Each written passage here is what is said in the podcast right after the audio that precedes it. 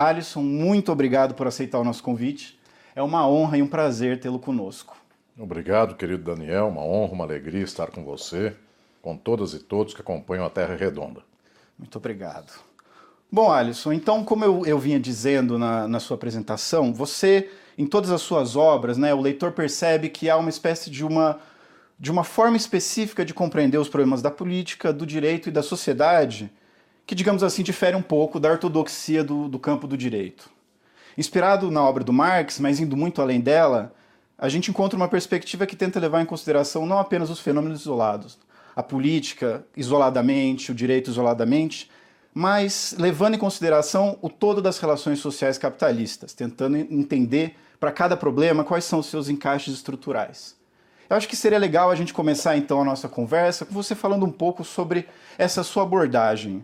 No que, que ela se diferencia de abordagens mais ortodoxas do seu campo e como, é, como que elas, como que, digamos assim, essa perspectiva pode nos ajudar a tratar dos problemas da sociedade, da política e do direito?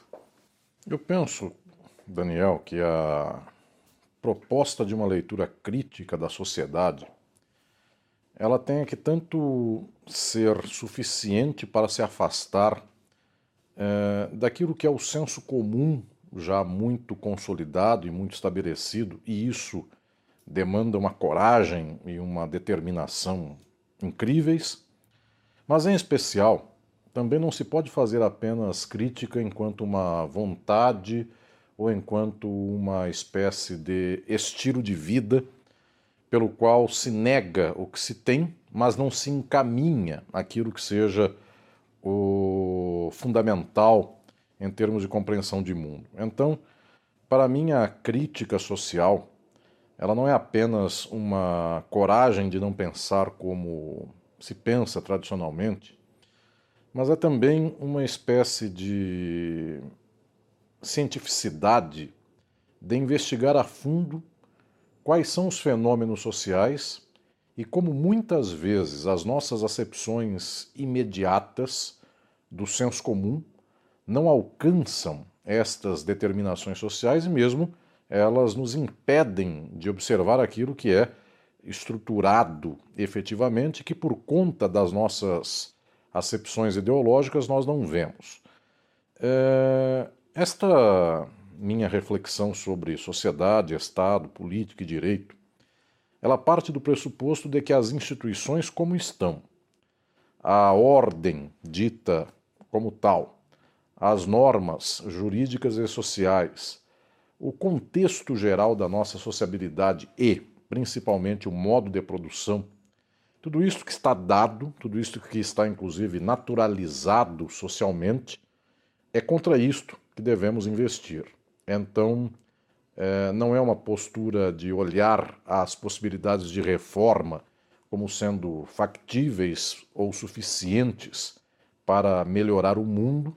Então, um mundo um pouquinho melhor e um mundo igual a este e um mundo muito pior quase que dão no mesmo, porque o substancial, o decisivo, é que há um modo de produção e ele é o problema. De tal sorte que investigar tudo isto, volto a dizer, demanda um, certo contraste com leituras muito eh, tradicionais. Num livro meu, no qual eu busco sistematizar este conhecimento, que é Filosofia do Direito, publicado pela editora Gen Atlas, eu tenho uma proposta de que o pensamento contemporâneo possa ser compreendido em três caminhos, a partir de três caminhos e só três caminhos sendo que um deles, que para o campo do direito eu chamo de juspositivista, é, parece um palavrão para quem não é do direito, mas quer dizer campo do direito posto pelo Estado, pelas instituições. Para as ciências sociais, para a história, para a filosofia, para as ciências humanas de modo geral, eu chamo a isto, que chamo para o direito de juspositivismo, chamo a esse campo de campo liberal, institucionalista, enfim, um campo que busque compreender a ordem capitalista como naturalizada. Eu penso que este caminho, que chamo de positivista ou liberal, ele é o problema central do nosso tempo. Ele é uma espécie de dreno que faz com que toda ou a maioria das formas de conhecimento, de ação política, de intervenção eh, ideológica e mesmo de construção de um saber acadêmico universitário desaguem para esta solução.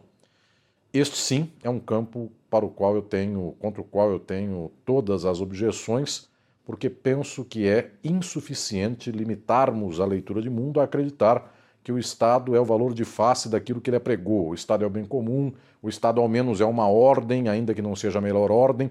É, estas definições elas são absurdas, elas operam num substrato de liberalismo do qual as esquerdas mesmo né, é, não saem. É um campo da direita tradicionalmente, mas também é um campo da esquerda. Então eu proponho em filosofia do direito que este seja o campo majoritário das ciências sociais e das ciências humanas contemporâneas, contra campo contra o qual há dois outros campos, e eu me situo num desses dois campos. Um dos segundos campos é um campo por negativa. Se eu chamo a esse campo majoritário de positivista ou liberal, ou tecnicista, a depender da acepção do tema com o qual se trabalha, o outro campo eu chamo pelo negativo, não positivista, não liberal ou não tecnicista. É um campo que a universidade conhece razoavelmente, os acadêmicos conhecem no mundo inteiro de alguma maneira mais é, próxima, mas evitam estes intelectuais é, um trabalho mais recorrente com estas visões. Elas é, advêm do século XIX de pensadores como Nietzsche, mas pelo século XX tem em Heidegger um dos seus mais é, decisivos expoentes, mas passa, tratando do campo das ciências é, sociais e até mesmo do campo jurídico, passa por pensadores como Carl Schmitt, portanto, exceção, decisionismo, é, por filósofos como Hans-Georg Gadamer. É, todos eles eu trato, em geral, das suas bases filosóficas em filosofia do direito, e mesmo chegam a pensadores que são mais tipicamente de esquerda, dado que boa parte desta gente ou foi nazista ou foi omissa em relação ao nazismo, ou quem nasceu antes foi reclamado por nazista posteriori, indevidamente, muitas vezes, mas também quase sempre a fruta não cai muito longe do pé. É, de tal sorte que no campo mais à esquerda, Foucault é decisivamente um pensador é, que, na sua obra central ou mais conhecida, antes da sua é, pretensa virada neoliberal do final dos anos 70 e início dos anos 80, era tipicamente um pensador que vai observar o poder a exceção, a microfísica do poder e não as instituições, o centro normativo liberal é, da sociedade. Pois bem, esse segundo campo, eu diria que ele não é tão frequente para o conhecimento social e político contemporâneo, mas ele existe. O terceiro campo é o campo que chamo em filosofia do direito de campo do pensamento crítico, mas não crítico num sentido vago ou lato da palavra, num sentido estrito. E nesse sentido estrito aqui, a acepção de crítica é a acepção que se ancora no marxismo. É, tenho, por minha própria visão de mundo, ter uma certa generosidade com o que se possa chamar marxismo, dado que a história nos faz ver também a dificuldade de termos uma espécie de núcleo de ortodoxia a partir do qual o resto é heterodoxo e se desvia daquilo que, daquilo que fosse o fundamental. É, boa parte do marxismo se chama marxista por autoatribuição.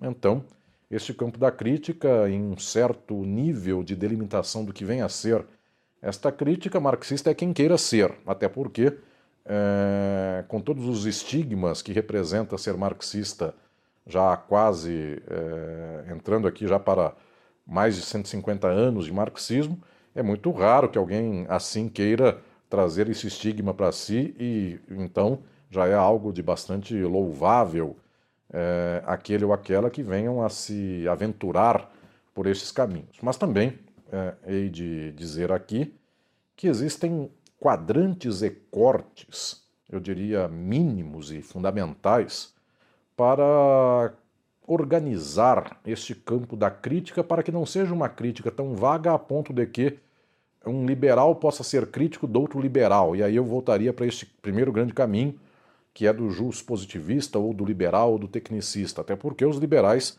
não são em singular, são em plural, eles podem, inclusive, ter é, mordazes críticas uns em relação aos outros. Não é nesse nível que eu opero quando chamo ao campo mais decisivo, mais alto do conhecimento da sociedade por crítico, que vem a ser este campo do marxismo. Aí sim, meu prezado Daniel, eu penso que o conhecimento sobre o Estado e sobre o direito, este conhecimento tem um papel decisivo, inclusive para delimitar o alcance, a, as fronteiras deste saber científico do marxismo e da crítica.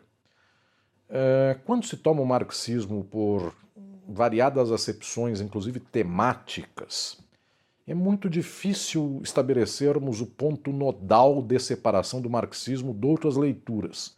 Tanto assim que no senso comum, eu diria de uma universitária ou de um universitário no início da faculdade, ou mesmo na pós-graduação, é mais fácil aproximar Foucault do marxismo do que separá-lo, como eu faço dizendo, Foucault é um pensador não liberal, não justpositivista, não é marxista.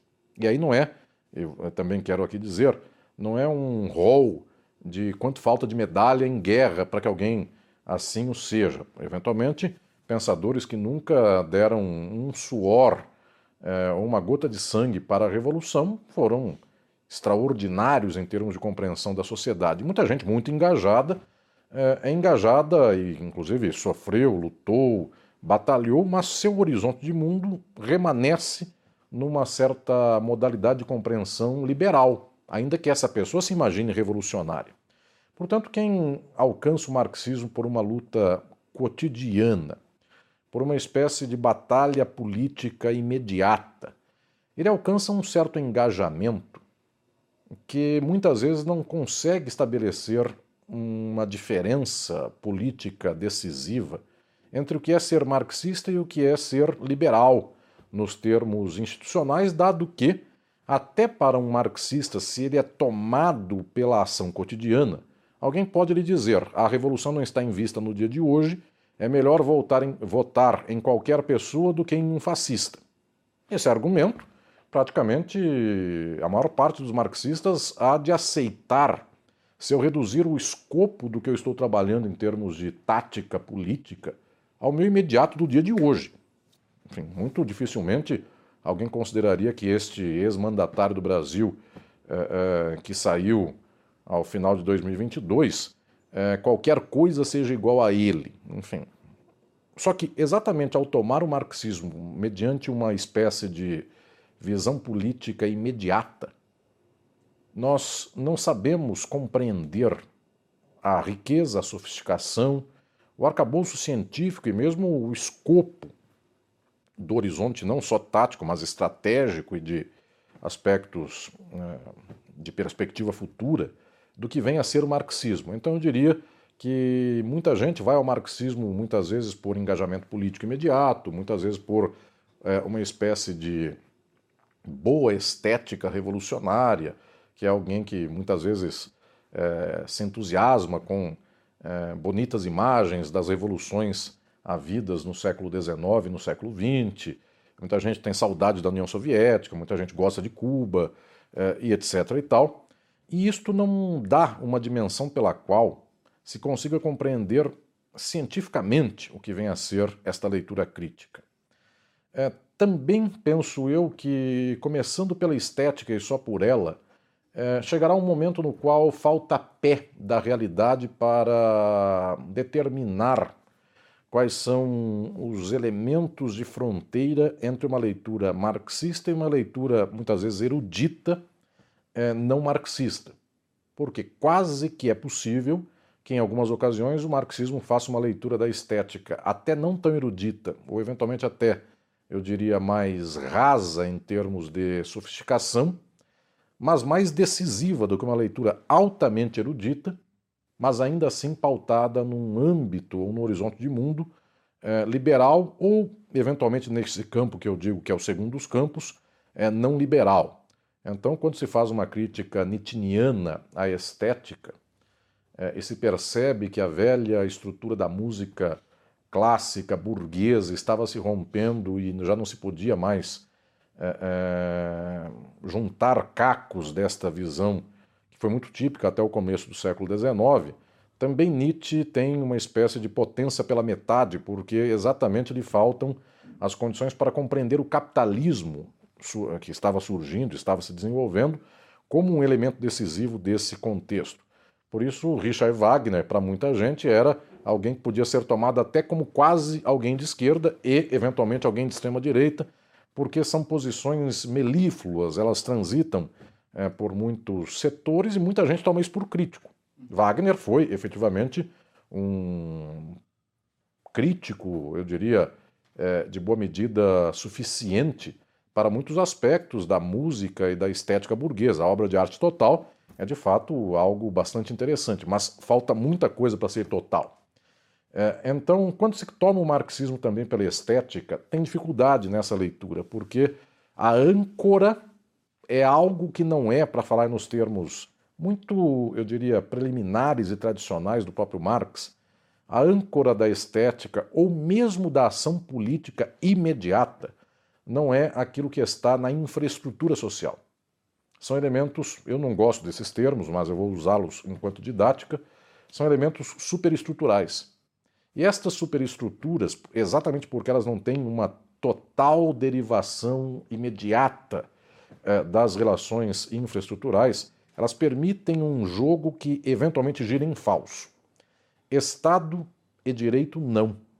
Estes elementos, tanto quanto as formas econômicas da determinação social, da constituição do modo de produção, economia, Estado, portanto política estatal e direito, são formas basilares do modo de produção. Elas não permitem sequer é, uma tergiversação a ponto de se dizer: ah, o direito é assim, no entanto, se fizermos uma estética melhor, ele será de outro modo. Ele continua o mesmo. Enfim, e já há provas as mais suficientes de que, por mais que nós tentemos é, fazer representação no campo político e jurídico, basicamente as condições das formas sociais perseveram tais e quais. De tal modo que estes campos que eventualmente são hoje rejeitados, o campo da economia marxista, ele tem sido muito desprestigiado é, é, em décadas mais recentes, ele teve até um certo apogeu é, nos meados do século XX, pós Segunda Guerra Mundial, ainda havia economistas marxistas com muita é, é, ênfase, muita, inclusive, repercussão, mas tudo isso foi suplantado, os tempos é, que eu chamo de pós-fordistas ou neoliberais, eles fazem com que o pensamento econômico seja todo ele do mainstream e, portanto, eles evitam esses pensamentos, qualquer horizonte marxista. A política e o direito são peculiares, porque se houve a possibilidade histórica de ver uma economia marxista e se percebeu desde o século XIX a potência extraordinária desta economia marxista, desde Marx até chegar a pensadores é, majestosos do século XX, e mesmo alguns na tangente do próprio é, marxismo, como por exemplo Mikhail Kalek, que está aí numa borda entre uma espécie de posição é, é, bem peculiar, muito até pioneira é, em termos de horizonte de desenvolvimento social, mas também semi-marxista. Se a economia foi sempre um campo típico do marxismo, incrivelmente a política, o Estado e o direito foram menos prestigiados. É, eu diria que a política, no sentido mais amplo, não, dado que aquela ou aquele que se, se põe no mundo como marxistas, essas pessoas têm, em geral, como seu desaguador primeiro, agir politicamente. Então existe um campo da política que quase sempre capta a atenção de um marxista, que é o que fazer no mundo. Tanto é que ah, o texto do, de Lenin, o que fazer, ele passa a ser quase que um jargão, ou quase uma espécie de chamada de brio para alguém do campo marxista, porque ele precisa fazer alguma coisa. Então ele não é apenas alguém que contemple o mundo, mas há de fazer alguma coisa. Esta posição de aproximação com a política geral, eu diria que os marxistas têm, e eventualmente têm em altíssima qualidade e numa qualidade, inclusive, é muito melhor do que outras leituras. A questão é que quando se sai desse campo geral da política para o específico, aí começa uma espécie de nó do qual muitas vezes o pensamento crítico dele não se abeirou. É, a direita tem tradicionalmente uma espécie de leitura muito ruim e errada de que o marxismo não né, tenha tido historicamente uma teoria do Estado.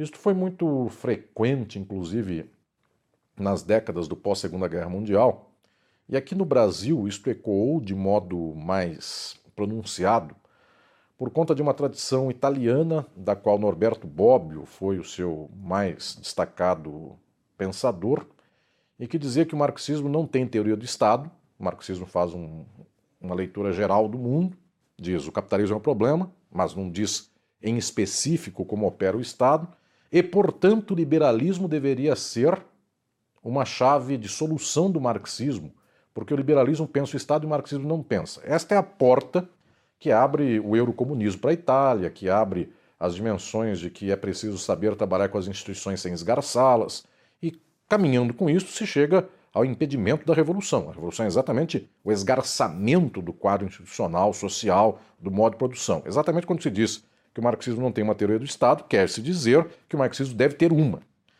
E, claro, isto chamou nas décadas de 60, 70, 70, até os dias de hoje, isso chamou a atenção de muita gente no campo da esquerda que se sentiu muito confortável em dizer: eu não sigo o marxismo nos níveis da política e do, do Estado, porque ele não tem uma teoria. Então eu sigo as teorias institucionalistas, as teorias da sociologia especificamente, que tem dados e estatísticas sobre como vota o povo e, e quais as perspectivas, inclusive etárias, de classe destes vo desse voto. Só que com isso nós estamos naturalizando esta forma de operação democrática como única posição política é, do mundo. Tanto é que eu digo que o segundo dos três caminhos, não preciso nem de marxismo para isso, que é o caminho dos não positivismos ou não liberalismos, só esse caminho já se choca com essas dimensões. Porque Carl Schmitt dizia que uma guerra bem feita ela fala mais verdade política do que uma série de teatros de democracia que, ao final das contas, não escolhem é, é, estes cenários e estas peças democráticas, nada de substancial, apenas trocam as peças para manter é, é, o mesmo enredo. Seis personagens à procura de um autor é mais ou menos isso. Enfim, uma multidão de gente à procura de alguma coisa que será sempre igual. Então já tem o autor, já tem até é, é, o enredo. Enfim, só ficam aí variando posições. Esta dimensão, então, da política, eu penso que seja decisiva porque é mentira que o marxismo não tem uma teoria política. E, pelo contrário, eu insisto, insisti muito em Estado e Forma Política, no meu livro Estado e Forma Política, da Boitempo, publicado aqui no Brasil pela Boitempo. Eu insisto muito com o fato de que somente as posições críticas e o marxismo conseguem alcançar a natureza do Estado, enquanto forma de sociabilidade. As demais leituras que são reputadas aí hum, técnicas ou específicas, elas tomam a forma estatal como dada, naturalizada, e a partir daí fazem uma espécie de empiria é, é, ou de imediatitude é, das posições políticas. Então é preciso resgatar todo um horizonte de conhecimento que não só tome o Estado enquanto elemento neutro que se vai investigar, mas se tome o Estado como ponto nodal das relações sociais e do modo de produção, e a investigação científica sobre o Estado há de reconhecer que o Estado é um elemento do capital e, portanto, não é algo a ser modificado ou retrabalhado ou reformado. É uma peça do modo de produção que sucumbirá com o modo de produção. E Marx, desde o 18 de Brumário de Luiz Bonaparte, percebe que não se trata de trocar peça do Estado, não se trata de trocar presidente da República, é, monarca ou então ministros do Estado. O Estado continua burguês, ainda que o ministério não seja de burgueses, porque a forma do Estado é do capital. Então, isso é uma questão que eu acho que eu queria pedir se você puder explicar um pouco melhor, que é justamente essa relação do Estado com o capitalismo. Porque a gente tem esse senso comum, mais ou menos corrente, de que você ser de direita é você ser contra o Estado. A direita, os direitos, os capitalistas querem o fim do Estado E a esquerda, os socialistas, são a favor do Estado. É isso? Ou, ou, a relação do Estado com o capitalismo e com, a, com os posicionamentos políticos é um pouco diferente? É, a relação central que se deve ter aqui é que o Estado não deve ser pensado em termos do conteúdo de suas políticas, mas em termos de sua forma, o modo pelo qual ele se apresenta na tessitura das relações sociais. E eu chamo de forma social aqui não simplesmente um vínculo social qualquer, mas um tal vínculo social que faz inclusive coerção das possibilidades relacionais desta mesma sociabilidade. Ou seja, o Estado não é uma opção de indivíduos é, da sociedade, ele é um elemento coercitivo das relações sociais. Tanto assim que, dada a sociabilidade capitalista, haverá forma política estatal. É a forma que garante o capital do capitalista, é a forma que garante a ordem desta, desta mesma reprodução do capital. Então, o Estado é um elemento estrutural, é uma forma necessária do capital, de tal modo que a pergunta sua sobre a direita que não quer o Estado é exatamente esta direita, é uma direita que prega até um certo ponto de uma bandeira ideológica, mas obviamente tudo isso é um absurdo, porque no final das contas o Estado é necessário à reprodução capitalista e sem este Estado que eles dizem mínimo, que seria poder militar, garantia da ordem, garantia do contrato e da propriedade privada, a possibilidade da reprodução capitalista estaria inviabilizada, de tal sorte que não existe a possibilidade de que a direita lute pelo fim do Estado. Claro, o que ela luta é pelo fim de algumas políticas que advêm do Estado, isto sim, então é possível lutar pelo fim do salário mínimo, pelo fim da CLT, pelo fim de garantias sociais tais e quais, o capitalismo continua igual, mas jamais pelo fim da garantia da propriedade privada. Isto é o decisivo, isto é o coração desta mesma sociabilidade. Então, se trata aqui de pensar como opera o Estado e não só quais, quais são os conteúdos do Estado. E eu diria que o marxismo é a única possibilidade científica de compreender a natureza desta forma social, dado que liberais tomam o Estado por naturalizado.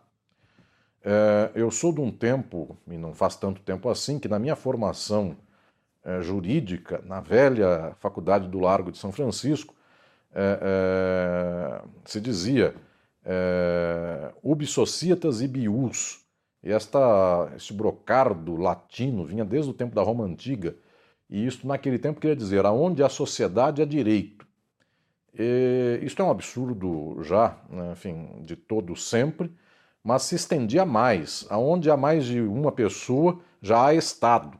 Então, com estas naturalizações de que o Estado, enquanto forma do capital, opera tanto quanto opera uh, uh, o Robinson Crusoe mandando no sexta-feira uh, numa ilha deserta, exatamente esta espécie de louvação ou de naturalização de uma política que haverá sempre que houver mais de um.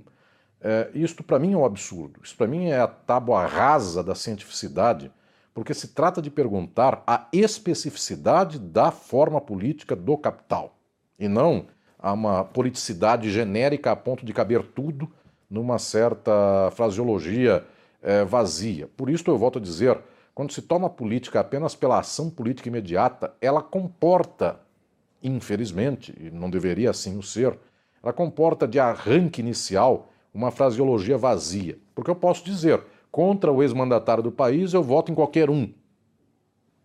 E só isto não me desempata, porque a minha grande questão é o que eu faço em seguida, enfim. É, é, tem um leão na minha cara, que, enfim, que, que eu faço com o leão, mas a pergunta é por que, que eu estou é, é, numa jaula com o leão? Por que o leão está é, na minha casa? Enfim, trata-se de perguntar mais do que isso, não simplesmente é, situar o mundo com um leão e uma pessoa.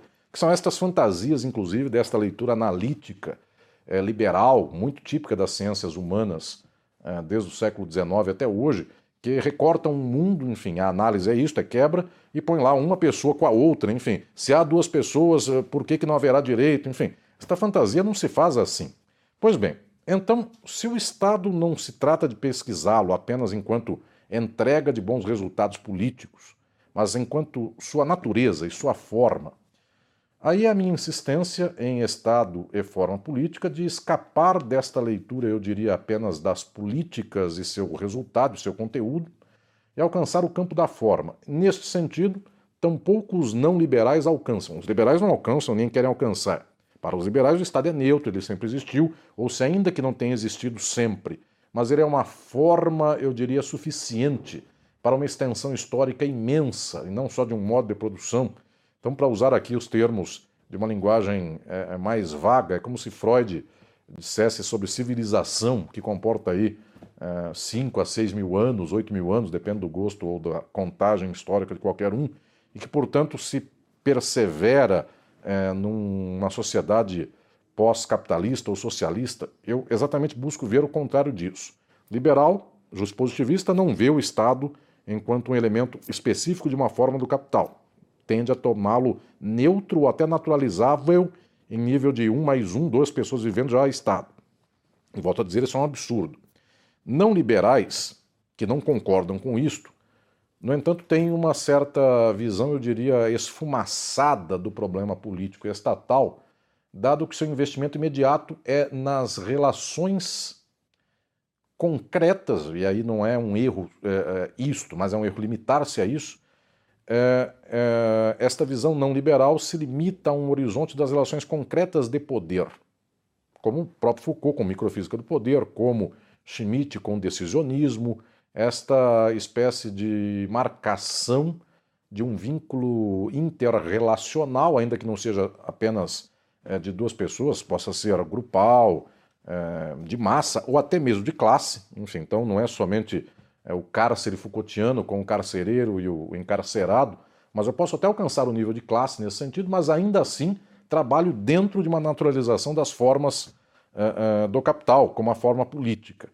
É, é, por isso eu volto a dizer que boa parte do marxismo nem alcança o marxismo cientificamente. Ela está aí lutando contra a tragédia da polícia, mas não entende o que isso representa com o Estado, nem entende o que isso representa com o capital. Em termos de política imediata, vai bem, mas em termos de horizonte de uma estratégia política e de uma perspectiva é, é, do modo de produção, não alcança o decisivo. Pois bem, também não me serve dizer que o Estado é um elemento de força política, uma cadeia política ou algo nesses termos.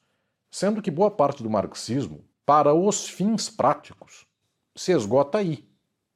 Eu diria que até um pedaço do leninismo não é uma perquirição sobre a forma do Estado, mas é uma perquirição sobre como quebrar os, dos tantos elos da corrente o elo mais fraco e a partir daí ver o que se faz com a estrutura política da sociedade. Quem opera assim opera no nível do poder imediato e não da forma política.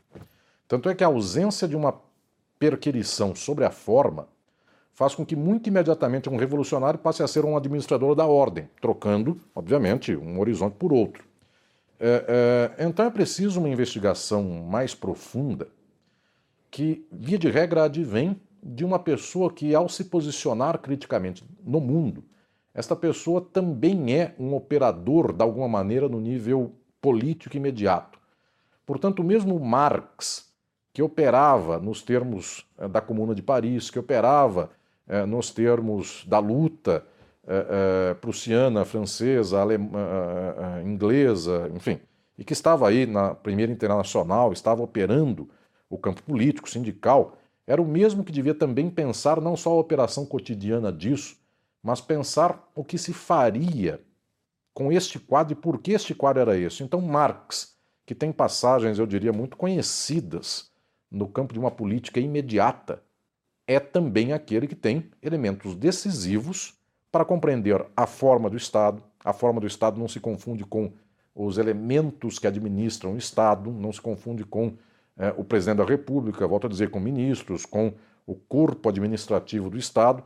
Tudo isto vem de uma pessoa que eventualmente é mais lida por um alguém da vida prática pelos seus textos de intervenção não por esses textos de natureza científica. A mesma coisa se dá com Lenin.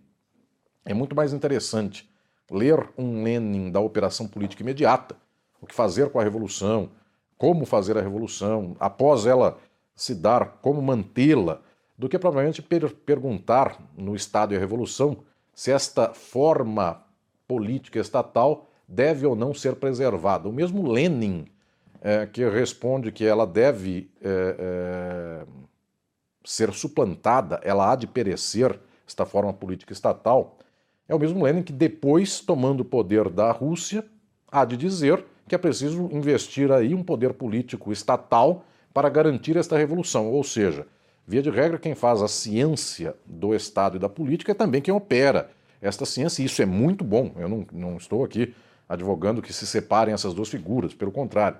É, muito pelo contrário, o que estou aqui dizendo é que, via de regra, nós temos duas faixas de compreensão é, é, que operam aí em diapasões, às vezes até opostos. Mas existe um saber muito rigoroso que apenas uma leitura crítica de mundo alcança, que por boa parte do século XX também não foi é, tão fomentada esta leitura, porque estes ditos socialismos reais não queriam uma ciência marxista do Estado, queriam louvor das suas próprias revoluções e a manutenção da sua própria reprodução social no padrão em que estão. É muito difícil que alguém faça aí uma crítica ao seu próprio domínio político, embora isso tenha havido de quando em quando, se pode ver até um indício disso é, em algumas experiências como a de Cuba, algumas experiências africanas, ou eventualmente até na Revolução Cultural de Mao Tse Tung, enfim, pensar contra si próprio, pensar contra o seu próprio domínio. Então não estou dizendo que isto é, nunca existiu. Existiu de variados modos, com variadas intensidades. É, muitas vezes deu, foi bem, muitas vezes foi mal, mas do decisivo, estes horizontes, eu diria, de um marxismo oficializado, assim não, pensa, não pensava. Do outro lado, o que se chama de marxismo ocidental, o marxismo que a universidade, via de regra, absorve e conhece, também não pensa a natureza do Estado porque não tem, eu diria, nenhuma interpelação a lutar politicamente é, de modo pleno e nem de peito aberto. Então, basicamente, se constata a falência do capitalismo e se chora a falência do capital, do capitalismo e se percebe que a partir desta falência que o nosso tempo é muito ruim, enfim, muita coisa não sai daí. Não vai se investigar a fundo esta forma, porque investigar a fundo a forma é inclusive entender, aí sim, como ela opera, quais são seus pontos eh, fracos, seus pontos fortes, porque não é simplesmente uma forma que surgiu do nada, uma forma social, é uma decantação é, de relações sociais. Eu não gosto dessa, dessa palavra, mas pulantzas, ou plantizas, como os franceses dizem, é, usava condensação de relações sociais. Que seja, uma forma social não surgiu aí na esquina, ela tem um processo histórico. E se eu entendo de onde ela vem, eu entendo também como se pode desmontá-la, se ela é desmontável, como se pode confrontá-la, como se pode é, operar em nível de plena oposição a ela. Todo este campo deve advir de uma leitura científica.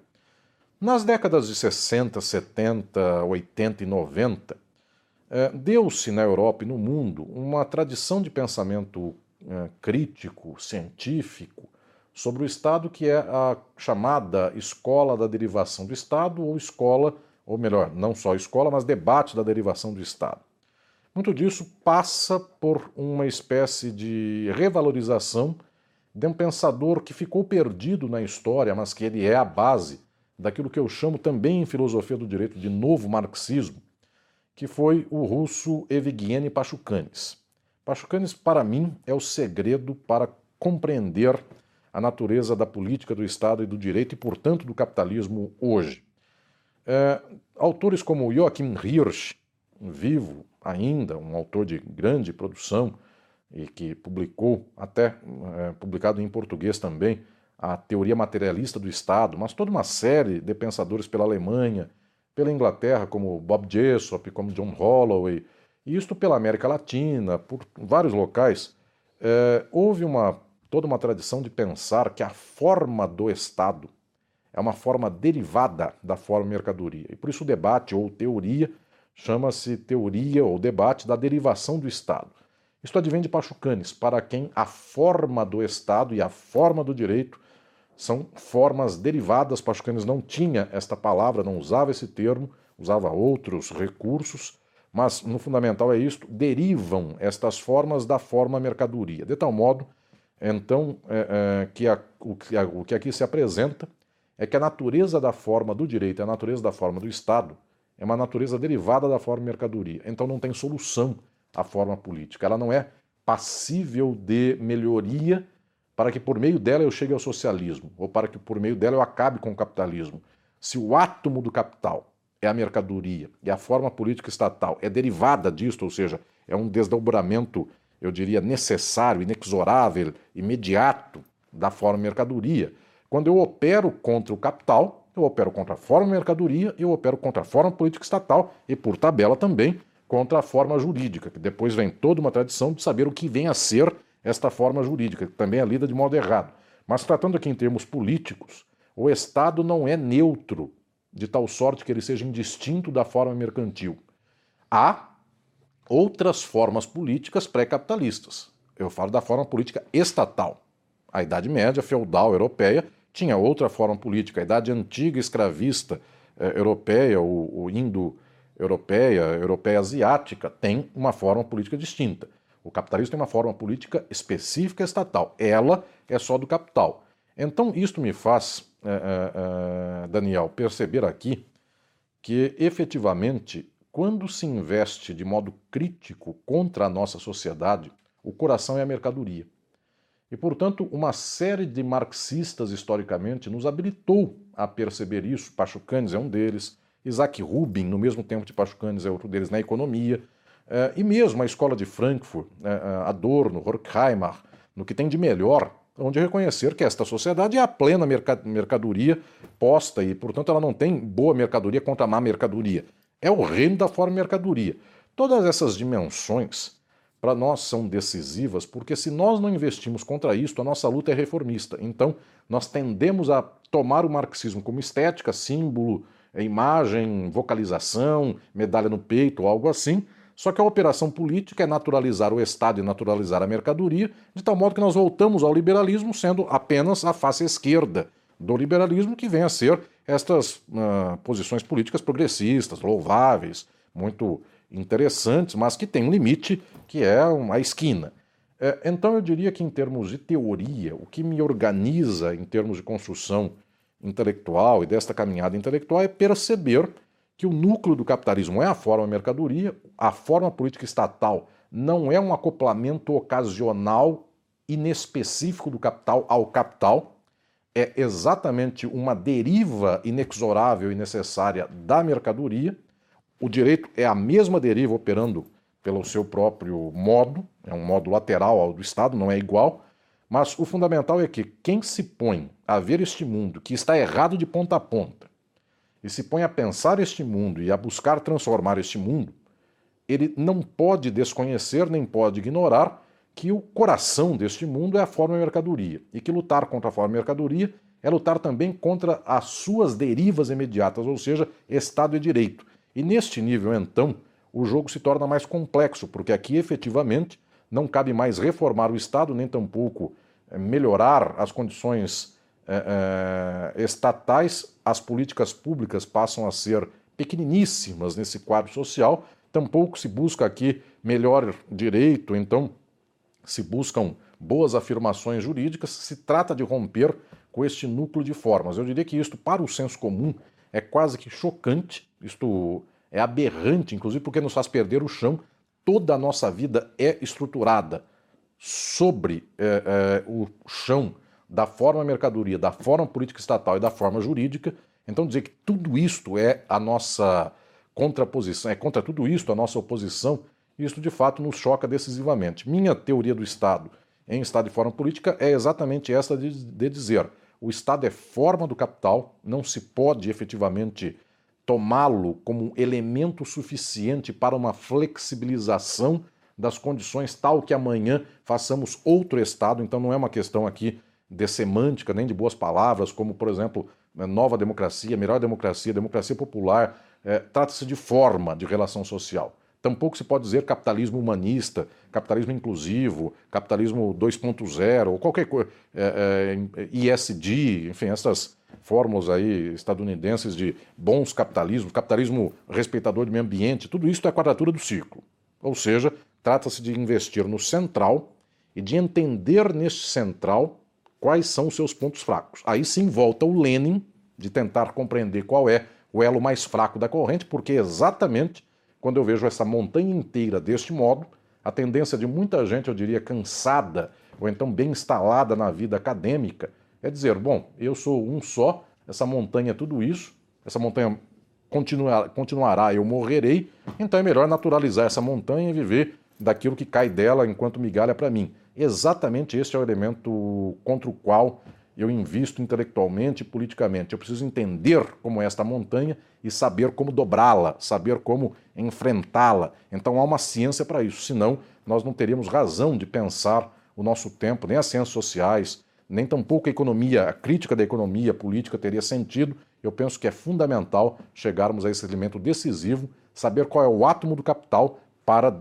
desmontar esse átomo e abrir nova sociabilidade. Bom, Alisson, então eu vou aproveitar essa, essa metáfora que você levantou da montanha e, e começar a atacá-la. E queria então começar com uma relação que é uma relação ao mesmo tempo histórica, mas muitas vezes entendida como teórica, que é a relação entre o Estado e a democracia.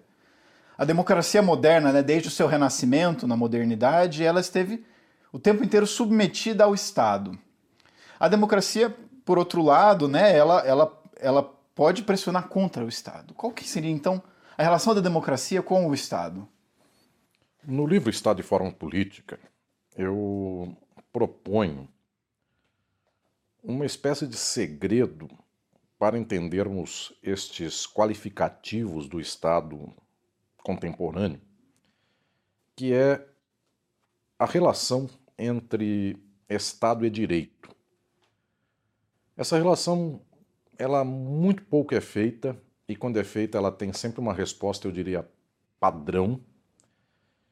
E em Estado e Forma Política, o meu propósito foi o de avançar e de romper com esta leitura que ou é, confunde Estado com direito, ou separa sem entender que tipo de vínculo há entre esses dois campos. Porque quando se diz a respeito do Estado democrático, em geral, inclusive se tem nas linguagens eh, ocidentais este cacoete de chamá-lo por Estado democrático de direito o que é um sinônimo, sinônimo de democracia. É, estes vícios de linguagem revelam muito, inclusive, como alguém não consegue falar sociedade, ele quase sempre escorregará para a sociedade civil. Enfim, estas adjetivações revelam muito, inclusive, das limitações de um horizonte liberal, institucionalista, é, dado que só faz sentido falar em sociedade civil se eu propugno que há uma política que é estatal, de tal modo que este jargão que vem do iluminismo, enfim, ele vem do contratualismo do século XVIII e dele a gente não rompeu, eu diria, no senso comum, até os dias atuais. Ou seja, a ideia de que há o indivíduo, há a sociedade por contrato e depois há o Estado. De tal modo que a sociedade civil é isso que nem é o indivíduo, nem é o Estado.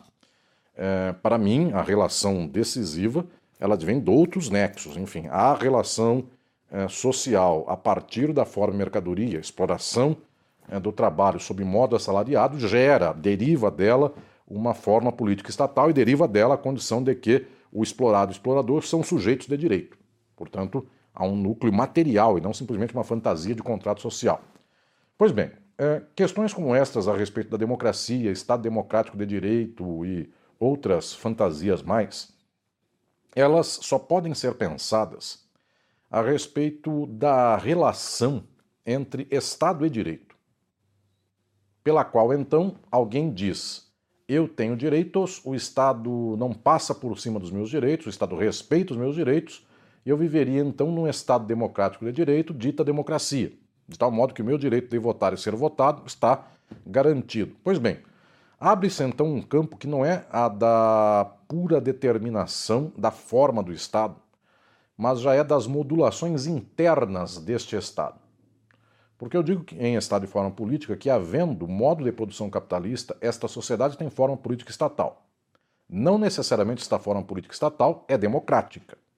Porque este marco, democracia, não democracia e outros marcos possíveis mais, eles são internos a esta forma. Portanto, eles são aqui variáveis. O fascismo é uma margem possível do capital e do Estado, como a social-democracia é outra dessas margens. E também não há só duas. Nós tomamos, em geral, de modo didático, como uma oposta da outra, mas, enfim, eu posso pensar numa miríade de relações é, possíveis. No século XIX, não se tinha nem a noção do que fosse fascismo, nem tampouco social-democracia, e os marcos se apresentavam de outros modos naquele tempo, dentro do próprio Estado. E nada impede de que no século XXI se apresentem por aí coisas, enfim, é, distintas do que vem a ser uma social-democracia e coisas distintas do que vem a ser o clássico fascismo do século XX. Portanto, é, eu falo inclusive em Crítica do Fascismo, que é um dos meus livros mais recentes, de que eu não posso nem dizer que a experiência do século XX foi a pior do mundo, porque podemos ter pior do que isso ainda na história. A história não acabou. E não quer dizer só que então que virão boas coisas por aí, as primícias da política advirão. Podem vir é, horrores os ainda inenarráveis. É, bem, então, quando se pensa a relação entre Estado e Direito, eu propugno romper com um bloco muito consolidado e uma ausência. Romper aqui não é o caso, mas preencher uma ausência que também é, eu diria que tem uma tal é, é, pronúncia na sua falta de fala que chega à surdez de todos nós, porque nada se fala sobre isso. É, em estado de forma política, eu digo que não podemos aqui trabalhar com a relação entre Estado e direito como opera um liberal ou um positivista. E aí, Hans Kelsen, Hannah Arendt, Igen Habermas e uma série de pensadoras e pensadores são muito típicos. Eu diria que este sim é o campo mais comum de quem vive o pensamento político e teórico do final do século XX, destes séculos de início do século XXI. Basicamente, a pessoa pode nunca ter ouvido falar de Hans Kelsen, mas é um na prática. É, Hannah Arendt é uma espécie de substrato do senso comum. Habermas fez a fama, enfim, por muitos e muitos tempos aqui é, entre nós.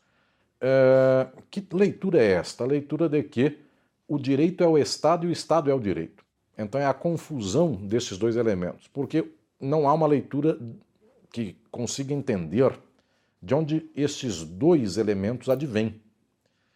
A própria nomenclatura de chamar Estado como forma política estatal e de chamar o direito como forma de subjetividade jurídica, e esta forma de subjetividade jurídica vem de Pachucanes. Estas proposições que tratam da forma e não simplesmente de uma espécie de ação concreta, operativa, é, isto para mim é decisivo porque, ao falar da forma, eu ponho aqui já luzes ao fato de que estas duas formas são derivadas de uma forma matriz, uma forma que é a determinação social.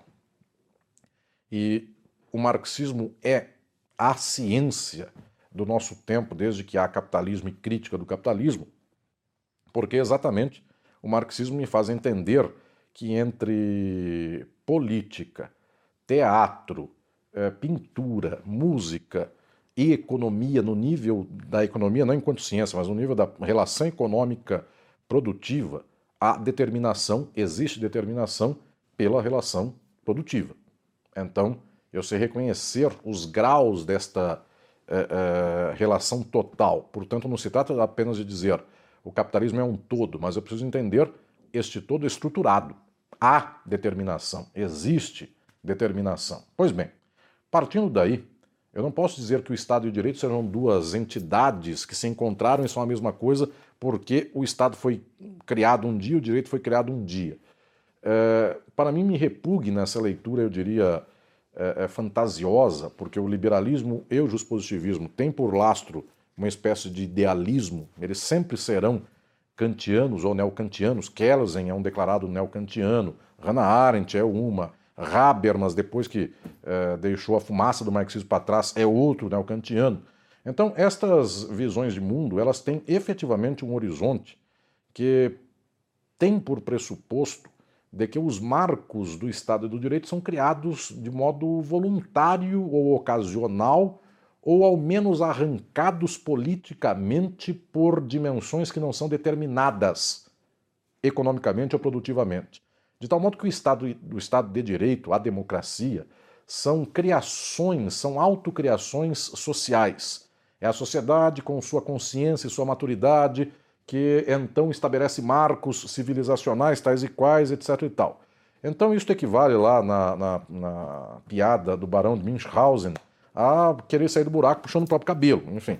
Então a sociedade, muito boa, civilizada, tomou por pressuposto de que não queria mais um tirano e então agora o governo seria não mais dos homens, seria das leis e isto fundaria a democracia. Isso não é uma conversa de combinação na esquina, ou então de bons cidadãos, ou então é, é, de homens, como se dizia no termo antigo, do patriarcado, é, varões de Plutarco. Enfim, não é uma, uma criação de boa, bons cidadãos. Pelo contrário, isto é uma dimensão da reprodução social do capital Claro, isto não nega um nível de ação política voluntária, enfim, é, é óbvio que se reconhecer que uma construção democrática também demanda é, é, ações que visem a tais marcos, mas estas ações são todas elas é, é, postas dentro da moldura da reprodução social.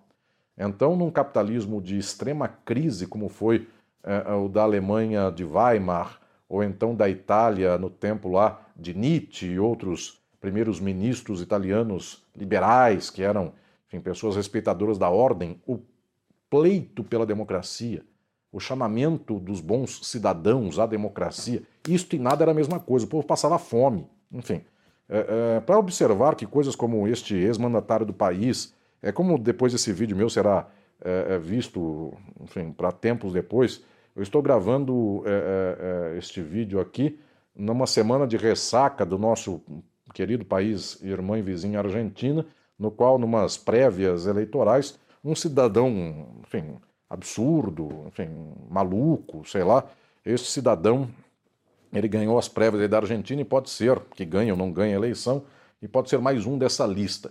Isso não é falta de vergonha na cara ou de consciência de bons cidadãos. É o fato de que este clamor de uma sociedade toda ela explorada, oprimida, é, é, esgarçada. Não há quem diga assim, viva no esgarçamento e defenda as leis e os direitos humanos. Enfim, esse pleito apenas moral não é um, cabelo que se puxa é, por conta própria e sai do buraco. Então, a democracia também não é uma opção neste nível de bons juristas, bons legisladores. O melhor, Ulisses Guimarães e sua ciência sobre o que era de melhor para o país, enfim, sem reconhecer que eventualmente na ausência do Ulisses faltaria uma espécie de voz de comando do centrão para aquilo, mas também a história poderia ter dado outro Ulisses, enfim, outra pessoa poderia ter tomado esse lugar ou não tomado esse lugar. Então, para mim, a democracia não pode ser pensada no nível apenas de uma autoconstrução social, independentemente do modo de produção.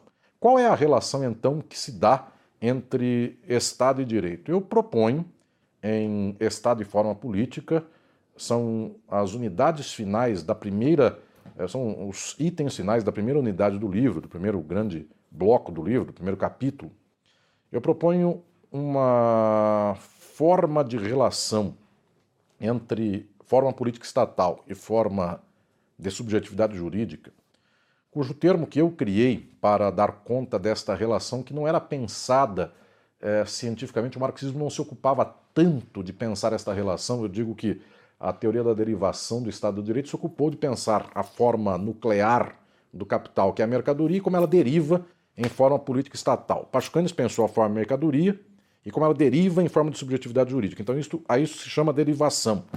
Mas estas formas já derivadas do capital, a relação entre duas formas derivadas, ela, via de regra, não é tão trabalhada pelo marxismo. Então, eu dizia que o meu propósito em Estado de Forma Política foi romper com uma leitura majoritária de que essas relações elas são criadas pela vontade do legislador ou do bom político, enfim, que cria a democracia sequer, e é preciso romper com esse mundo, mas agora vem a ausência é, notável, enfim.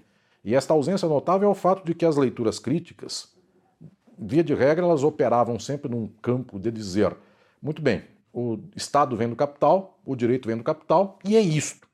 Só que é preciso entender agora, preencher estes pontos desta ausência teórica e dizer como duas formas sociais já dadas, coercitivas como são, elas não são apenas opcionais, as pessoas não optam ser sujeitos de direito ou não, nem tampouco viver sob o Estado ou não. Se eu não quiser o Estado do Brasil hoje dizer, muito bem, é, é, rompa-se esse Estado, não vivo mais sob seu domínio e sair pela rua afrontando o Estado, o Estado é não só uma coerção em um nível estrutural, que eu diria, do capital em termos de garantias gerais, mas ele é uma coerção imediata.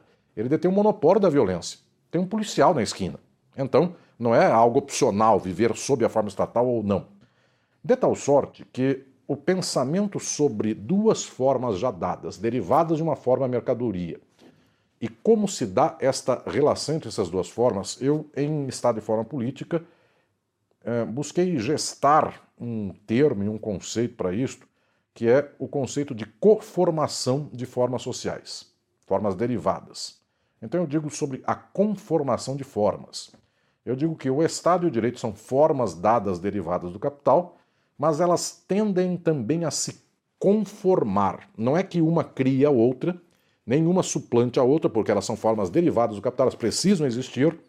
No entanto, o Estado de Direito tem algum grau de aproximação que não faz com que o Estado seja o direito ou o direito seja o Estado. Não é uma leitura liberal. Mas esta aproximação faz com que haja variados graus de interrelação entre estas formas. Então, eu tenho uma imagem, é, muita gente né, usa essa imagem desde que eu publiquei é, Estado e Forma Política, sobre aquilo que eu inventei, que era esse conceito de conformação de formas sociais, que é a imagem de um contorno de uma forma pela outra.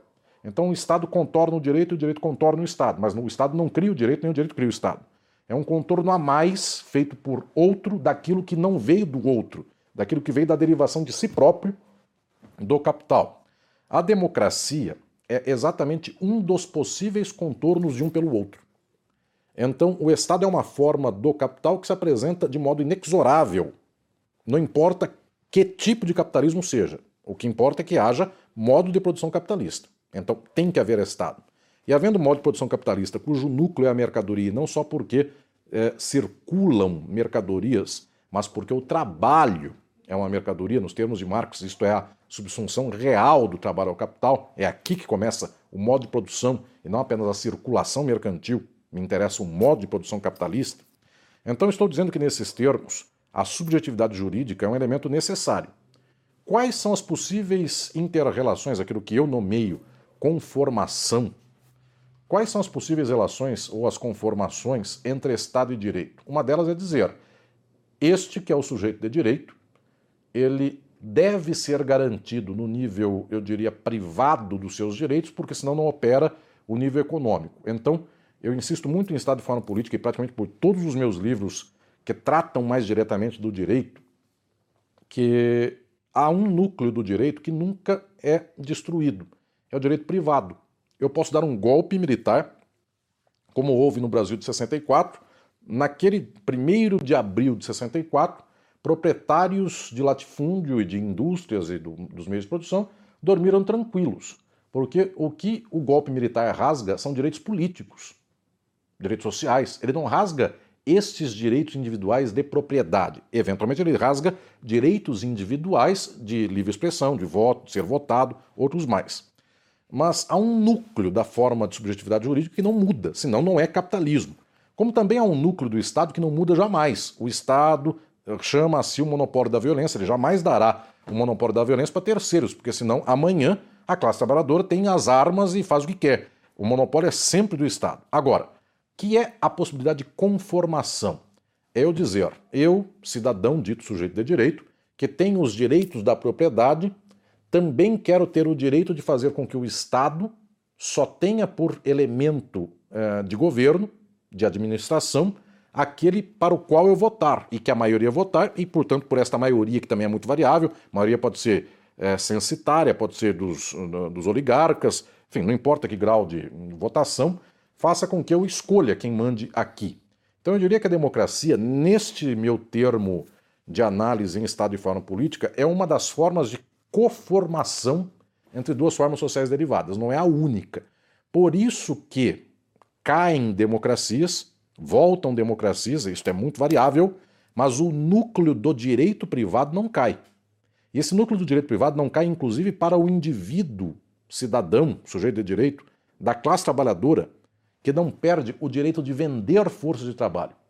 Este nu direito de venda da força de trabalho nunca é retirado de um trabalhador. Ele perde todo o resto, direito à CLT, direito à hora extra, tudo isso que é direito social, ele perde. Só que uma, eh, eu diria que uma nucleação muito básica, muito fundamental da subjetividade jurídica jamais se perde. Então, a democracia pensada nesses termos é um dos arranjos possíveis da interação entre direitos dos sujeitos de direito e organização estatal. Eu até hei de reconhecer, e no Estado de Forma Política digo isso, que em fluxos, eu diria, é, mais estandarizados, mais padronizados da exploração capitalista, até a democracia é uma forma, eu diria, suficiente de fazer esta reprodução social sem muito sobressalto. No entanto, o capitalismo, e aí vem outros livros meus, vem o Estado, vem o final do Estado de Forma Política, que é o capítulo derradeiro, que é sobre crise, mas vem crise e golpe e tantos outros mais. É, eu também hei de reconhecer que o capitalismo não é assentado numa boa ordem dinâmica de autorreprodução é, que tenda a não ter falha. Muito pelo contrário, o capitalismo é assentado em crise. Então, estes espasmos de conformação entre direito e Estado, que se possam chamar democráticos, eles, na verdade, são exceção à regra. E dói para nós pensar que, eh, pensarmos que o capitalismo ele não é potencialmente democrático. Ele é potencialmente de crise e jamais a classe burguesa dá um tiro no pé dizendo: bom, na crise eu dou o que é meu para o pobre, eu acabo com o latifúndio para que as pessoas não morram de fome. Na crise, o latifúndio persevera e os pobres morrem de fome, literalmente. É, é, eu estou gravando esse vídeo aqui, porque eventualmente alguém vê depois, em 2023. A gente saiu em 2021 de uma pandemia na qual morreram milhares de brasileiros. O capitalismo não fez cócega com isso. Enfim, pelo contrário, gente vendia vacina é, é, é, com um lucro exorbitante ainda. Então, crise é um baita negócio para o capital. De tal sorte que eu diria que a democracia nem é a forma, é, eu diria, típica do capital. Ela é uma certa forma que poder-se-ia chamar de padronizada ou estandarizada se tomássemos apenas o momento de um capitalismo tão assentado politicamente e socialmente que naquele movimento, eu diria, de alguns anos, o seu fluxo interno não sofre uma crise estrutural para além da crise que o capitalismo já é. Então eu diria que nesse sentido a democracia é uma forma mais fácil de lidar, porque ela efetivamente esgarça menos, tensiona menos, demanda, é, é, eu diria, menos, é, menos olhares panópticos aí para retomar Foucault e, e Bentham e outros mais, demanda menos panóptico embora haja sempre o panóptico.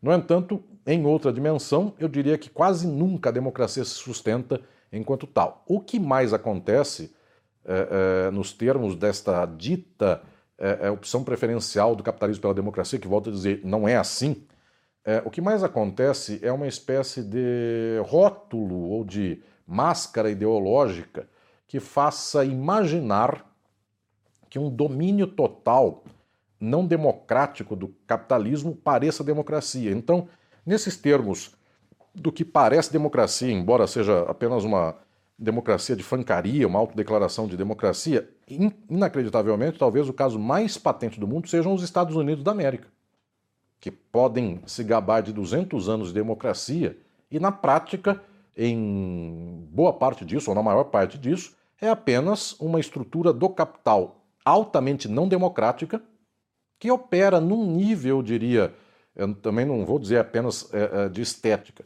mas num nível, eu diria apenas de governo imediato, com é, uma espécie de opção eleitoral das pessoas para que escolha entre um vermelhinho ou um azulzinho. É só isto.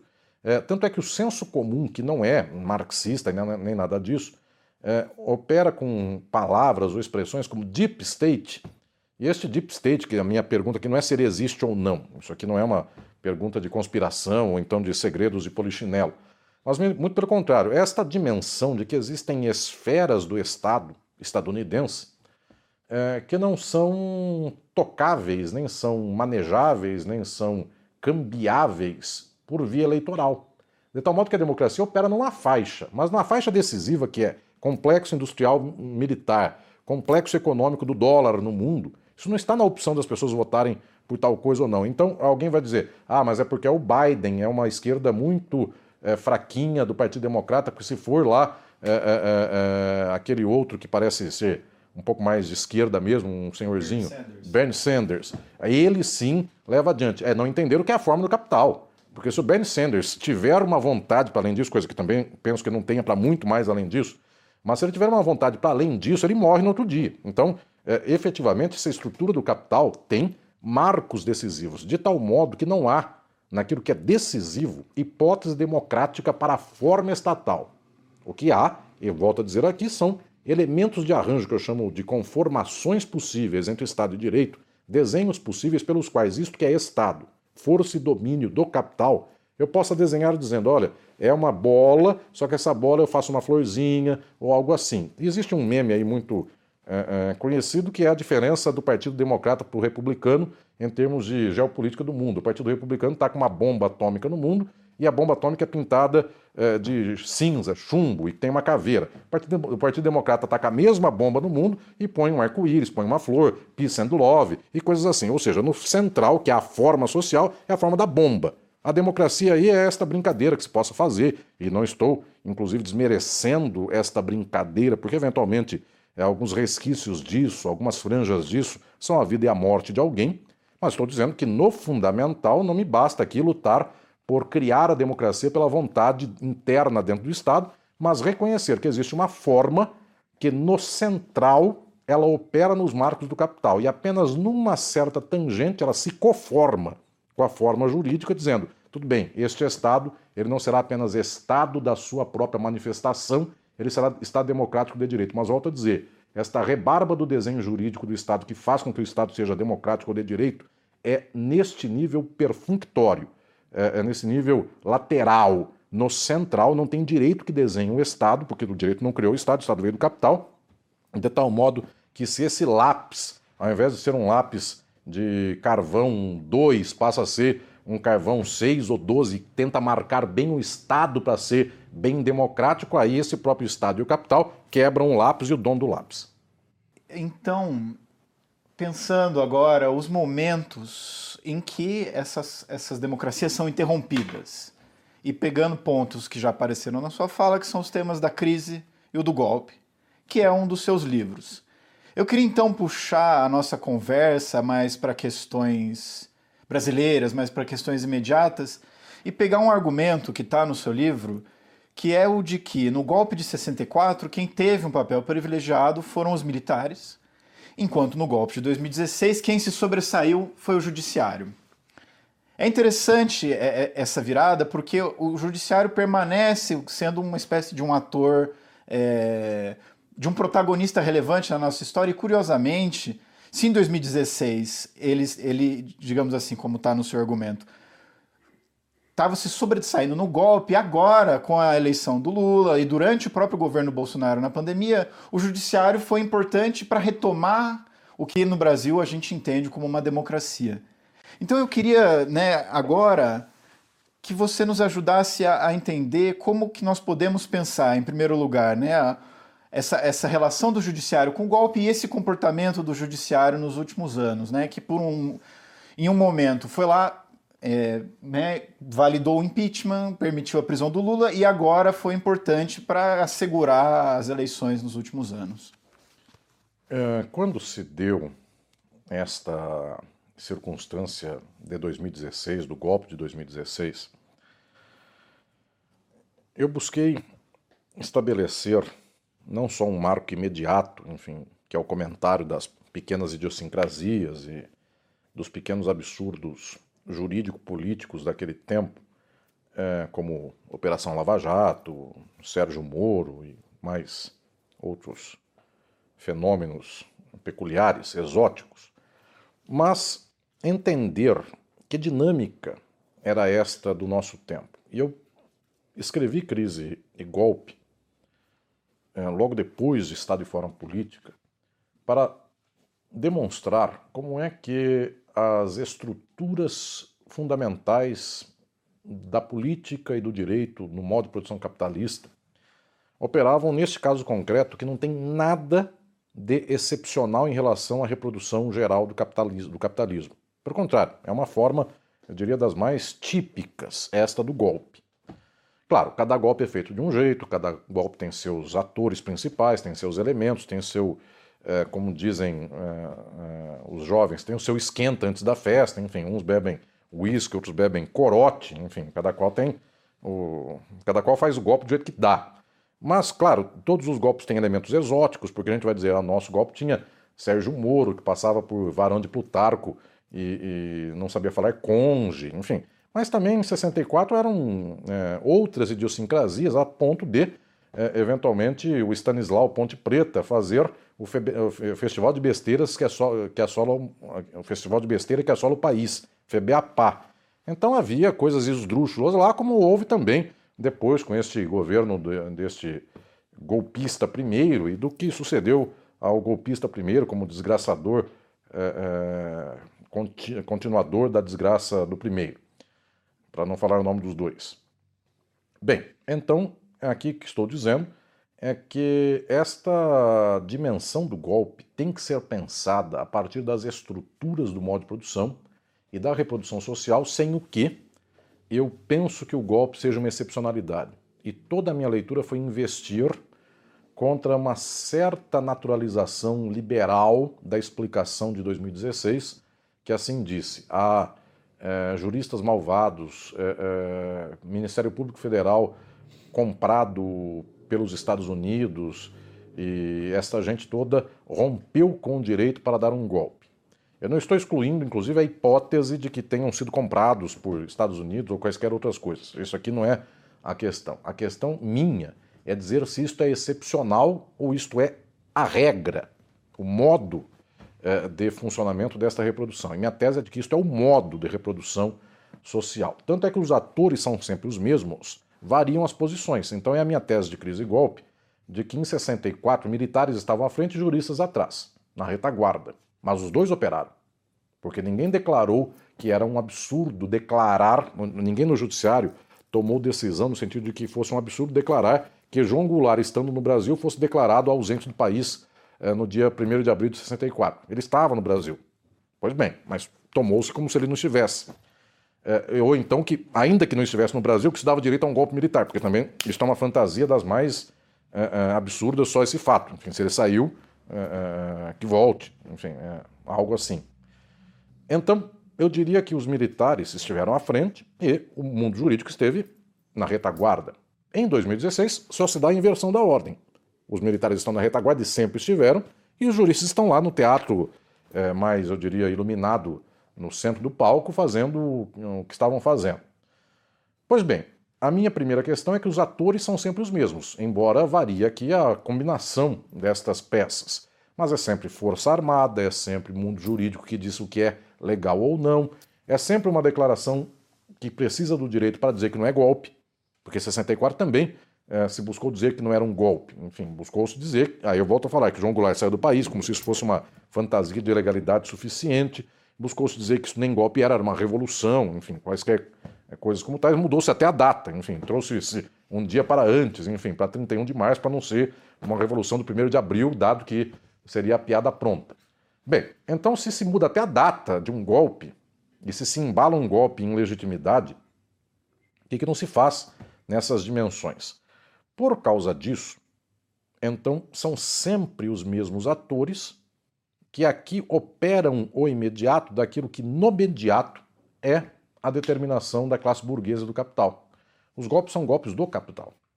Então, para mim, isto é o decisivo. 64 e 2016 operaram incrivelmente com as mesmas bases sociais da classe burguesa e os mesmos setores e franjas da classe média que vivem no eixo de gravidade da classe burguesa.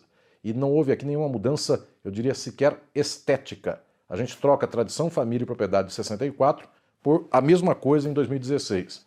A gente troca é, pleitos pelo fim da corrupção e pela tradição católica, de uma marcha pela tradição família e propriedade que foi feita, liderada pelo Ademar de Barros, que andou pelas ruas de São Paulo com uma estátua de Nossa Senhora Aparecida, pregando a família cristã e o fim da corrupção, que no caso do Ademar de Barros, que tinha a amante e é, é, a, suspeita que se dava era de, que pairava sobre ele é, muita acusação de corrupção. Então é, é, é, a piada pronta, tanto quanto este que foi o mandatário que saiu no final de 2022 defende a família cristã com três casamentos no mínimo e mais não sei quantos arranjos possíveis a, ao largo disso, que fosse contra a corrupção, é, sendo que agora está se descobrindo aí é, pequenos rastros de relógios e joias, enfim, etc e tal, que é apenas o dinheiro miúdo do dia a dia de grandes coisas, como vender uma refinaria da Petrobras na Bahia para fundos árabes por valor de banana. Então, eu diria que é a piada pronta de novo. Por quê? Porque o capital opera nesses marcos e não muda. Então, esta tese minha de crise e golpe é para demonstrar que esta variação entre juristas e militares, a quem, a variação no primeiro é, é, lugar de quem dá o golpe, não é suficiente, tirando a especificidade do que então representa a ideologia jurídica hoje. Então, toda a minha análise de crise e golpe é para perceber por que, que os juristas estavam habilitados a dar o golpe e nem precisavam dos, dos militares. E em 64, os juristas não estavam na vanguarda golpista, eram os militares, estrito senso. Por que se dá esta coesão ideológica de juristas? Por que o jurista se dá na condição de salvador da pátria, do combate à corrupção, é, como Deltan Dallagnol e outros mais? É, o que forja esse tipo de gente, que toda ela foi é, formada, se não foi formada na faculdade, logo em seguida ela foi formada pela Constituição Federal de 1988. Porque esta gente não foi não veio da ditadura, não aprendeu a, a, as emendas constitucionais de 67, 69. Essa gente aprendeu a Constituição de 88. Tudo bem que alguns possam ter feito faculdade antes, mas logo em seguida, para passar no concurso, leram a Constituição de 88. Então, é talvez a coisa mais chocante desse meu livro Crise e Golpe. A razão não é a má leitura de 88, a razão é 88. É exatamente isto. Estes remendos que se predispõem a fazer estas posições políticas de centro, centro-esquerda, centro-direita, é, que para mim é apenas o liberalismo nas suas várias demarcações ou margens, enfim, liberalismo de direita, liberalismo de esquerda. Exatamente este é o problema. Porque é remendar o que é irremendável, de tal sorte que quem bebe desta fonte é, não encontra nenhum limite nestes padrões ou nessas é, proposições de democracia, respeito a, aos direitos sociais individuais, muito pelo contrário, a forma da operação do direito é a mesma. Então a tese minha em crise e golpe é de que 88 é apenas uma espécie de tampão ou de, enfim, marco incidental em relação à determinação estrutural do Brasil, que é 1964. O padrão de reprodução social do Brasil se consolida com o golpe militar de 64 e de lá até hoje ele não muda. O modo pelo qual as classes burguesas do Brasil não são desenvolvimentistas, são subordinadas parcialmente ao império, ao imperialismo estadunidense, o modo pelo qual as classes médias não são também é, ligadas a interesses populares, são, pelo contrário, classes é, de vida e de operação econômica e política, ideológica, de órbita da burguesia, portanto, são tendencialmente reativas então toda essa dinâmica está de 64 até hoje. A Globo não mudou de 64 até hoje. O poder é, é, é, econômico é o mesmo. O poder militar tem a mesma fantasia de 64, fazer o Brasil se libertar do comunismo. Enfim, o comunismo era o João Goulart e depois o comunismo é o Lula. Enfim, nos dois casos ele está, o poder militar está errado. Enfim, se ele não soube localizar o comunismo direitinho naquele tempo e continua não localizando agora. Enfim, nem João Goulart, que era dono de, de grandes latifúndios, é, é, podia ser acusado de comunismo, como tampouco Lula, que também não é comunista. Então, o que estou dizendo é que estas forjas estruturais são as mesmas. E por causa disso vem agora um problema central, que é entender que toda a aposta dos últimos 40 anos na democracia, na Constituição de 88, nos marcos das políticas públicas, é exatamente esse o problema. Porque as esquerdas do Brasil, naquilo que elas têm de majoritárias, tirando pequenas rebarbas, estas esquerdas do Brasil só sabem apostar nisto. 88 será a salvação do Brasil contra uma ditadura. E 88 é só um espasmo desse mesmo processo da ditadura. Ou seja, 88 faculta um golpe e não é um golpe algo atravessado contra 88. Este mesmo Dallagnol, esse mesmo Sérgio Moro operam tranquilamente os marcos da Constituição de 88 e dão golpe. Não é uma oposição estrutural, não foi um rasgo à Constituição, é a Constituição.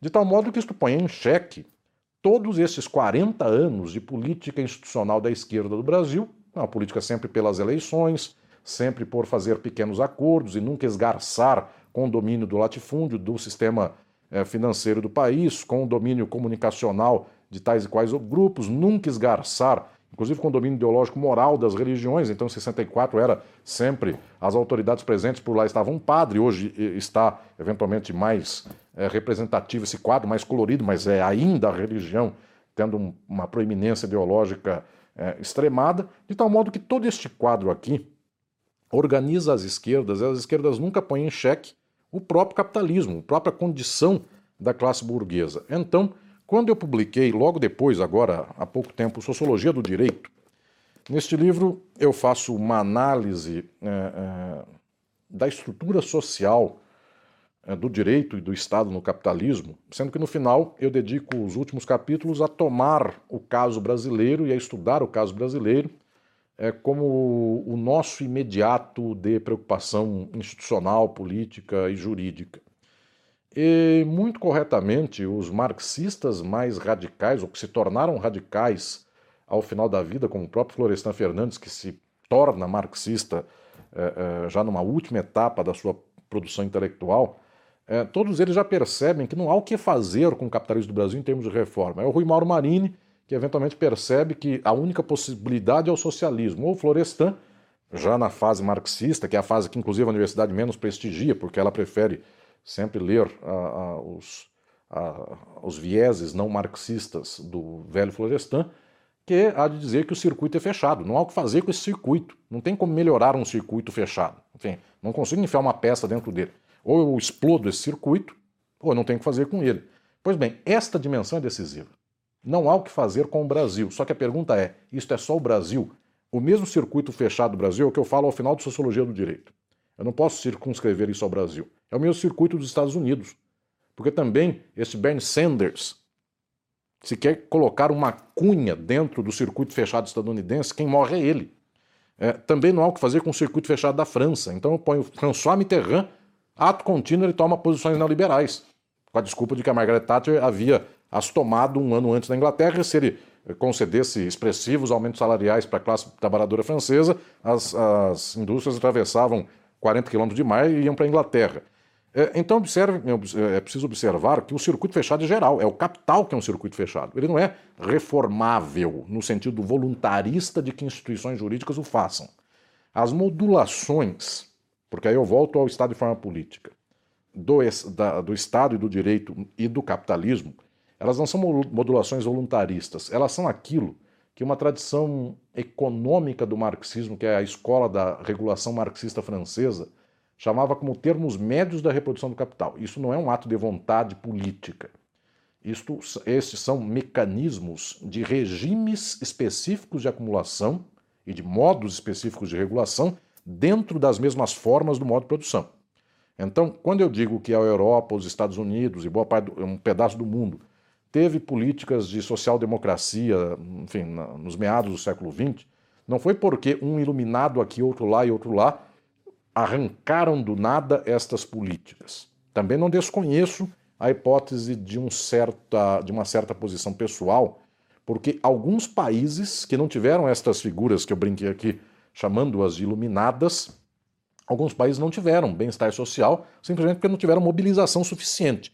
Mas boa parte teve, e esta boa parte não é um acaso de ter havido é, bons políticos e boas políticas públicas no mesmo tempo. É uma forma de acumulação, um regime de acumulação específica, é um termo médio dentro do capital, que se esgarça no tempo do pós-fordismo, na década de 70 para hoje, cujo regime de acumulação se faz também é, nesta forma de tomar é, eventualmente por uma mão ainda mais pesada, estes recursos econômicos naturais e mesmo uma exploração ainda maior é, da classe trabalhadora. Portanto, eu diria que quando eu percebo que é um circuito fechado no Brasil, nos Estados Unidos, na Europa, no Japão, em tantos outros lugares, é, isso também advém do modo de produção e da sua específica regulação pós-fordista, que a gente chama no vulgo de neoliberal. Ou seja, não é uma questão de vontade política ou de falta de boa constituição ou de falta de bons juízes o neoliberalismo. A Constituição do Brasil não é neoliberal, ela veio um ano antes do Brasil se tornar neoliberal com o Collor. e, no entanto, não serve para nada. A, a, prática jurídica do Brasil, a prática política, é toda ela neoliberal, porque não é esse papelzinho chamado Constituição que escreve o mundo, é o regime de acumulação neoliberal pós-fordista que determina, inclusive, os marcos jurídicos. Então, com isto, crise golpe me serve aqui de caminhada para chamar é, o brio da nossa classe trabalhadora, dos acadêmicos do Brasil, é, dos movimentos sociais, dos movimentos políticos de esquerda, porque se nós persistirmos mais um tempo no republicanismo, na defesa da legalidade, na defesa da Constituição, como arma suficiente para é, estancar golpes ou para é, é, impedir atos golpistas, isto será uma tragédia para nós, porque este mesmo mundo jurídico que hoje pretensialmente salvou o Brasil é, desta extrema-direita, mediante algumas ações mais candentes, foi o mesmo que levou o Brasil ao golpe. Então não posso dizer que ele seja bom de antecipação e de vez em quando ele tem espasmos de ruindade. Ele opera sob formas determinantes dele. Então eu diria aqui que eu não posso mais apostar em termos jurídicos. Quando eu publiquei Crise e Golpe, era o tempo aí do auge da decadência, era uma queda é, sobre outra queda. Eu até posso dizer que a esquerda, eu diria, liberal, é, mais institucional do Brasil, se sensibilizou muito com esse argumento, que eu já falava fazia muito tempo e que só sensibilizava uma franja mais à esquerda da esquerda liberal, além dos marxistas, claro. Mas em algum momento só alcançou praticamente a vastidão da esquerda do Brasil, que entendeu que houve um golpe, que entendeu que não tinha bandeirinha da Constituição que fosse suficiente para impedir um golpe, que entendeu que não podia se pedir por clamor da boa interpretação jurisprudencial contra um golpe, porque a, a, interpretação judicial é efetivamente uma abertura do que se queira interpretar, uma decisão aberta, de tal sorte que em algum momento isto, penso eu, teve um impacto na esquerda do Brasil, que se abriu para compreender essas dimensões que eu digo sobre forma social, forma Estado, natureza do Estado, natureza do direito, da reprodução social, etc. e tal incrivelmente, basta voltar ao poder, que tudo isso é abandonado e de novo volta ao republicanismo, de novo volta a ideia de que é preciso compor, de que a eh, correlação de forças é mais importante do que forma social. Então, se hoje a minha correlação de força só permite fazer acordo com lira, é isso que tem que se fazer, que é mais fácil é, é, dar uma vaga de tribunal para ganhar uma, eleição, uma votação no Congresso do mês que vem, do que pensar que esta vaga no tribunal prepara ideologicamente alguma resistência jurídica para amanhã. É mais fácil fazer acordo com a grande empresa de comunicação de televisão do que preparar uma mobilização de massas. Ou seja, a gente volta tudo para o mesmo quadro, porque efetivamente os marcos da reprodução capitalista no campo disto que eu chamo de termo médio do pós-fordismo, as esquerdas, elas são esquerdas capturadas e organizadas dentro destas formas eh, liberais do capital. Muito raramente elas conseguem, não é agir contra, é pior do que isso, elas conseguem falar ideologicamente contra, ainda que hajam a favor. Não tem nem sequer a verbalização contra o capital. Então eu posso dizer aqui que, eventualmente, de nada serviu eh, esta estrutura do horror eh, de 2016 até agora recentemente com o final deste último governo que acabou em 2022. Agora em 2023, quando saiu aí é, Um Brasil sobre Escombros, é um livro organizado pela Boitempo, por dois antigos orientandos meus, é, é, Juliana Magalhães e Luiz Felipe Osório, é, o último artigo desse livro é meu, eu digo por lá, é, nesse artigo, de que a gente não venceu nem 64, nem 2016, simbolizando aí dois golpes. Muito pelo contrário, a gente nem aprendeu com um, nem aprendeu com o outro, a gente somou dois golpes. Então, o resultado da política hoje no Brasil em 2023 e nesses anos de agora não é nem ter aprendido com 64 e ter tentado é, tensionar a estrutura burguesa do Brasil, a estrutura comunicacional do Brasil, a estrutura militar do Brasil, a estrutura é, social daquele tempo, nem aprendeu com 2016, que é tensionar a estrutura jurídica, tensionar o quadro tal e qual, ou, ou então o aparato ideológico nas formas de hoje, rede social, religiões, etc. e tal, a gente não aprendeu com nada disso. A gente somou o golpe de, de 64 com o golpe de 2016 e vivemos barro eh, este sistema. Então, eh, para dizer em espanhol. Então eu diria que se vier mais um golpe daqui a pouco, incrivelmente, as esquerdas do Brasil verão ainda mais prostradas, dizendo cada vez está mais difícil e cada vez temos que viver com estas coerções institucionais como estão. Por isso que crise e golpe, para mim, era algo muito necessário,